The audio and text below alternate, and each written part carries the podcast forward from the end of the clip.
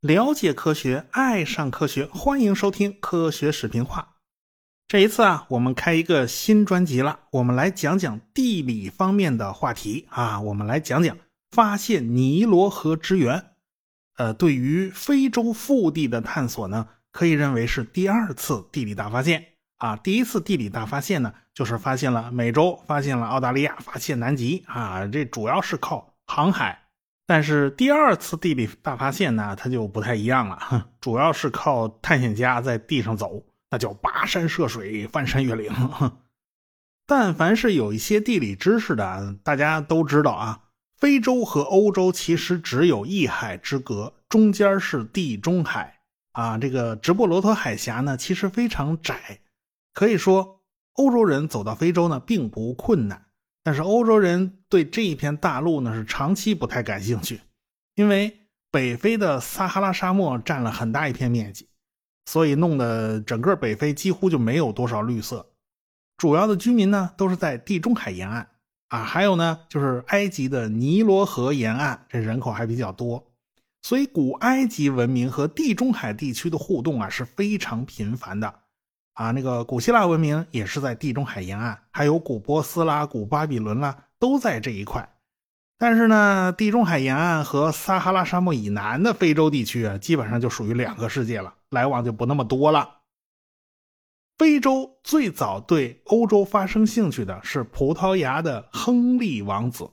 我们最早在讲地球刻度系列的时候讲到过大航海时代，这位亨利王子呢，办了一座航海学校。准备了大量的航海资源啊，这个培养了大批的航海人才，算是对大航海时代啊奠定了一个技术上的基础。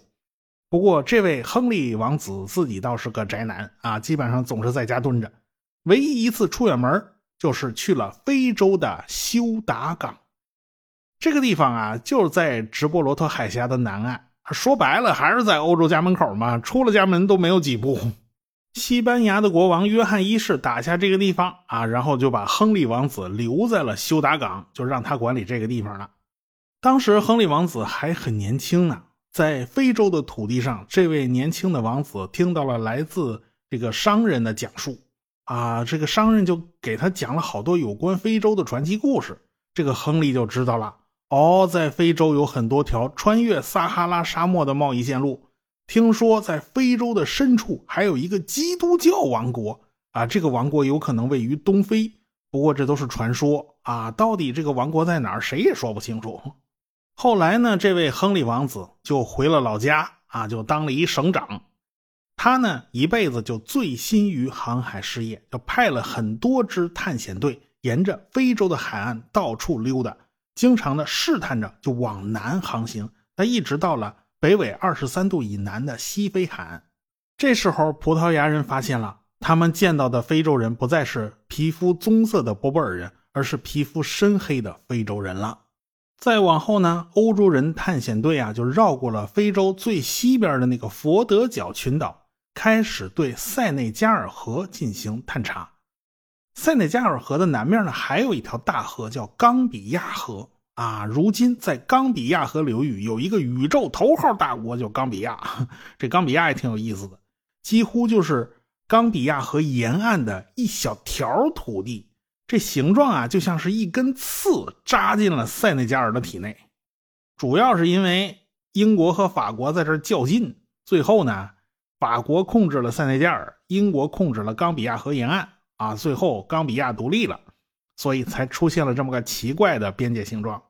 一九八五年呐，这冈比亚要苏联的援助啊，双方谈，嗯，谈了半天没谈妥。结果这个冈比亚一怒之下，这个领导人说了啊，三天就能打下苏联全境。好，冈比亚人口只有一百九十万啊，地理位置不那么重要，所以苏联人就没当回事啊。你说了也就说了。后来诸如此类的话他还说过不少啊。这个世界大国没有一个理他的。这个最不发达国家随便怎么吵都没人理呀，它实在是太没存在感了。不过当年这儿倒是欧洲的殖民者深入非洲的一个很重要的地方。不管是早期的葡萄牙人还是西班牙人，其实都是想去东方啊。哥伦布虽然是一路向西，但是还是为了绕半个圈去东方。毕竟马可波罗游记的影响很大呀，所以哥伦布在身上带了两封信，一封是给中国明朝皇帝的国书，还有一封是给日本天皇的信。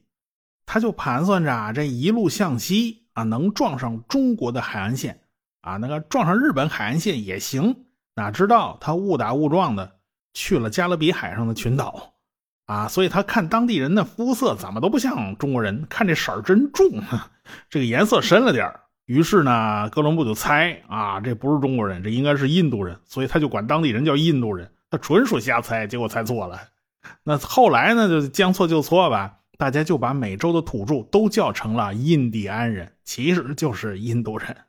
哥伦布啊是西班牙人赞助的，其实就是哥伦布拉了西班牙人的风险投资啊，这是一路向西了。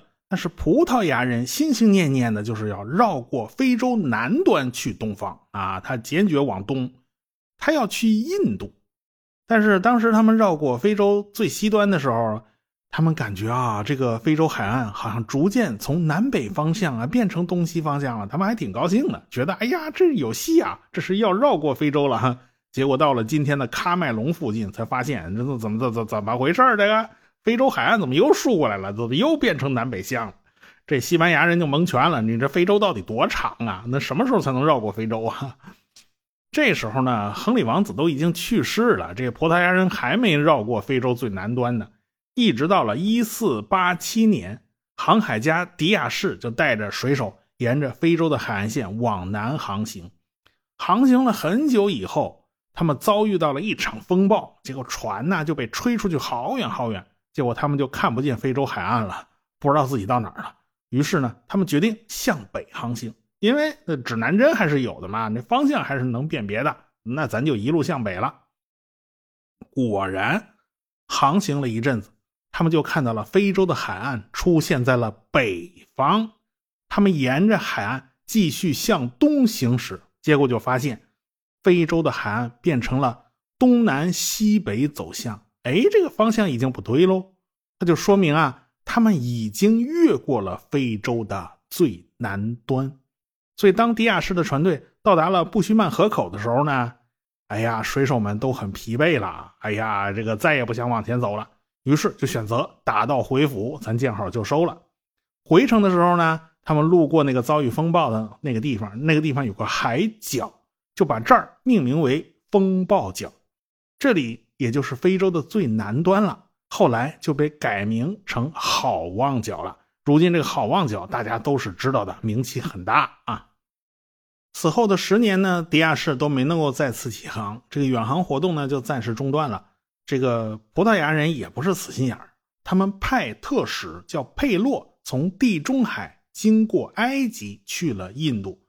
佩洛一路上都在详细的记录地中海啊、红海啊、阿拉伯海的各种资料啊、风向啊、洋流啊、港口的水文呐，他都做了详细的记录。当时啊，阿拉伯半岛和印度的来往其实是很密切的，阿拉伯人的船呢到处都有，所以他们就搭船去了印度。后来呢？佩洛又从印度返回了开罗，他把他收集到的所有资料都交给了国王的特使。国王的特使呢，也带给了他下一步的行动计划，让他去一趟阿比西尼亚。在葡萄牙人的印象里面，东非的阿比西尼亚应该就是非洲大陆上的那个所谓的基督教王国。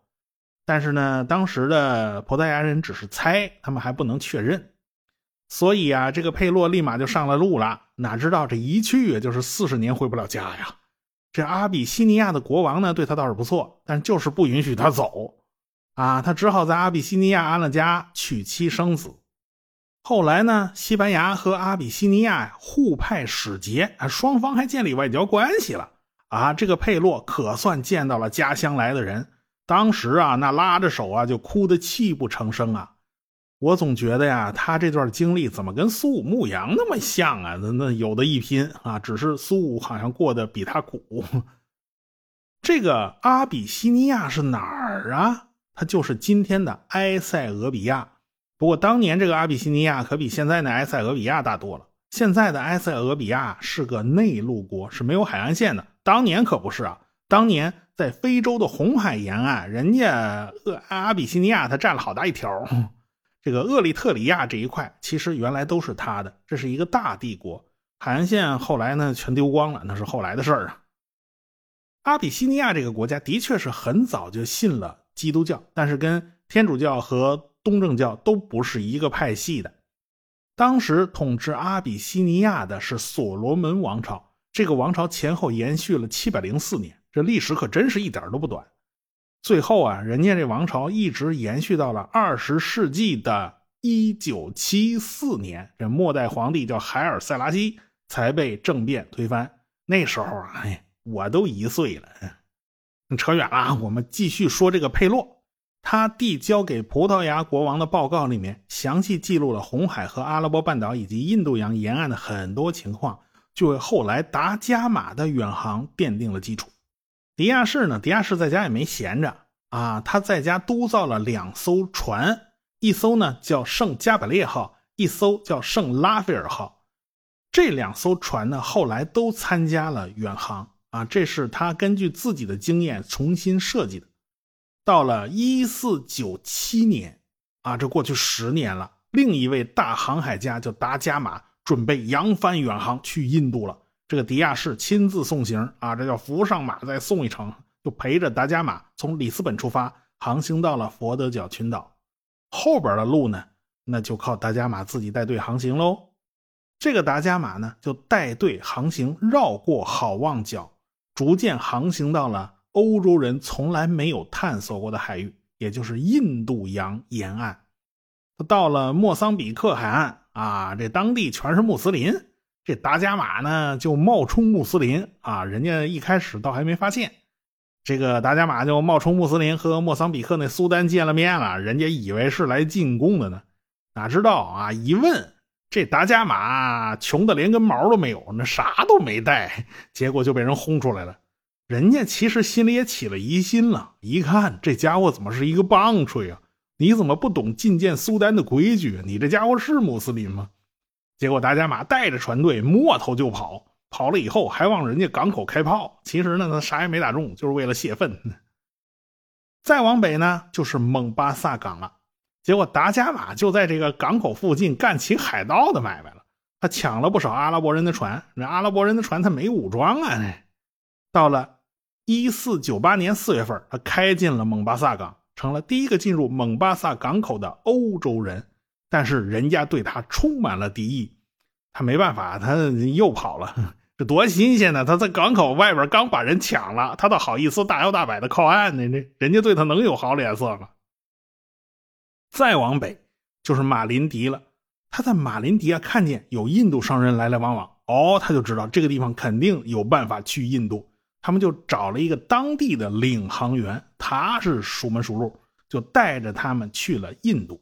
有关达伽马去印度呢，那就不是我们讲述的重点了。我们要讲的重点就是欧洲人已经把非洲的海岸线绕了一圈了。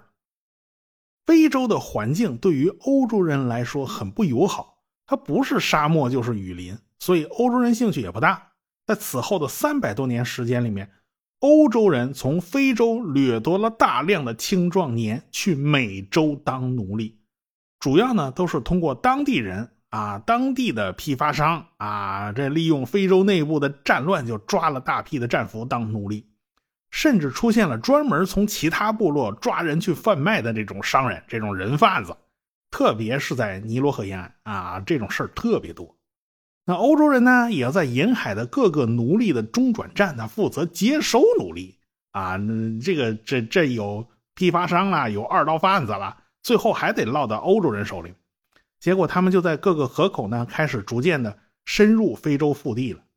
啊，你你不能老在岸边待着是吧？你也得进去看看，你参观一下。但是他们进去也不深，一般就是一百公里之内吧，他不会再深入了。比如说有探险家啊，就沿着塞内加尔河逆流而上，结果还被当地统治者当客人款待了一个月。后来呢，他又沿着冈比亚河逆流而上。啊，足足走了十一天，看见成群结队的大象、河马、鳄鱼，哎呦，这东西真新鲜！欧洲人当时没见过这么多好玩的动物。不过呢，这当地人划着独木舟过来跟欧洲人拼命，这欧洲人只好撤了。所以他们深入内陆啊也没有多远。所以对于非洲腹地的情况，他基本上是一无所知。北方呢都是沙漠，其实也没多少人，只有几条贸易通道。这个欧洲人早就知道了，毕竟北非的商人来来往往啊，和欧洲人是有交流的。沙漠腹地你就别想有人了，他一个人都没有啊。就是在沙漠的南边啊，有一些贸易据点。再往南，欧洲人就不知道了，就是俩眼一抹黑。所以当时欧洲人的关注点呢，他不在非洲，他只是去抓奴隶的，而且也不用他自己动手抓。等到了十八世纪末了，他们又开始关心起非洲来了，因为探险家满世界乱转，到了十八世纪末、十九世纪初的时候，没探过险的地区啊，都已经不多了。非洲腹地就是最大的一块，当时地理学家称这个地区为“黑暗大陆”啊，你地图还没开呢，是吧？所以在绘制世界地图的时候呢，这个非洲腹地算是开了一天窗，他不知道里边有什么东西。你看着开天窗不好看啊，这地方怎么什么都没有？你画个大象，先填一下空空间啊，先先把这个空给它堵上，就算美观一下。所以当时地理学家也很无奈。他们很没面子呀！你地图上怎么能开天窗呢？哎，所以欧洲人的好奇心就上来了。最大的好奇心就是尼罗河的源头究竟在哪里呢？对于尼罗河源头的探索呢，是有利于了解非洲内陆的。其实有关这个问题啊，从古希腊、古罗马的时候就有人感兴趣。毕竟好奇心那是人类的本能啊。最简单的办法就是沿着尼罗河逆流而上啊。这好像一点都不难啊！大家想着这是是是不难的，但是尼罗河上游的地形可是非常复杂的。在阿斯旺附近有一个大瀑布，你船上不去，所以从阿斯旺开始啊，后边还有一大串瀑布呢。你过了一个，还有一个，保证有一个能难住你。人家古希腊的历史学家希罗多德，人家就来了，就来到了尼罗河，打算来个逆流而上探险之旅。结果就被堵在了阿斯旺瀑布的下边，干瞪眼上不去。最后呢，他只能模糊的推测啊，这个尼罗河起源于非洲大陆深处的四眼泉水，这就属于连蒙带猜，那完全不靠谱。后来呢，罗马帝国的皇帝也曾经派了两百多人组成个探险队，他们也想探查一下尼罗河的源头，但是走来走去被沼泽地所阻挡，无路可行了。估计啊，他们是到了现在的南苏丹境内，在那儿有一大片沼泽。呃，现在啊，这个枯水期有三万平方公里啊，雨季到来呢，这水面就足有十三万平方公里。当年即便是和现在不太一样啊，也不会有数量级的差异啊。呃，那么这是多大面积啊？小的时候有两个北京市面积，大的时候是一个江苏省的面积。你都分不清河道在哪儿，反正哪哪都是水，你怎么分辨呢？你没法分辨。到了公元二世纪，出了一位伟大的天文学家，叫托勒密。他最著名的一本巨著，那是天文学大成，也叫《智大论》。同时呢，他还是一位杰出的地理学家，写了一本地理方面的巨著，叫《地理学指南》，也叫《地球形状概论》。你别说。人家真是上知天文，下晓地理，那是一点都不含糊。这本地理学指南呢，有个特点，那就是发明了用经纬度标注位置的方法。他书里面一共记录了八千一百个点的经纬度坐标，而且人家在第八卷介绍了二十七幅世界地图和二十六幅局部地图，这些地图也被称为托勒密地图。既然画地图啊。他又是埃及人啊，你尼罗河你怎么能不画呢？对吧？这个托勒密啊，就生活在埃及的亚历山大港。这个亚历山大港就距离尼罗河的入海口它没多远，所以他对尼罗河有兴趣，那是正常的。什么叫君住长江头，我住长江尾，日日思君不见君，共饮一江水。不过他那不是长江啊，那是尼罗河。他住在尼罗河的尾巴，想着尼罗河的头上，这是理所应当的。他认为尼罗河有两条支流，它们都是发源于湖泊的。其中青尼罗河发源于东边的一个大湖，白尼罗河发源于月亮山山泉流注的一系列大湖。这样的信息大概是通过一堆商人传到托勒密的耳朵里面的啊，因为那边商人走来走去，他们了解比较多。毕竟托勒密他就在埃及，他的信息渠道呢就比其他人要多得多。这个说法就比前人更加靠谱啊！他说尼罗河的源头有两条河流，这可是一点都不假的，这是真的。不过呢，要最终确认这件事儿，对于当时的欧洲人来讲一点都不容易。有个英国探险家为了搞清楚托勒密说的对不对，那是花了九牛二虎之力呀。呃，我们下次再说。如果我的节目没听够，向您推荐《科学有故事》。科学声音。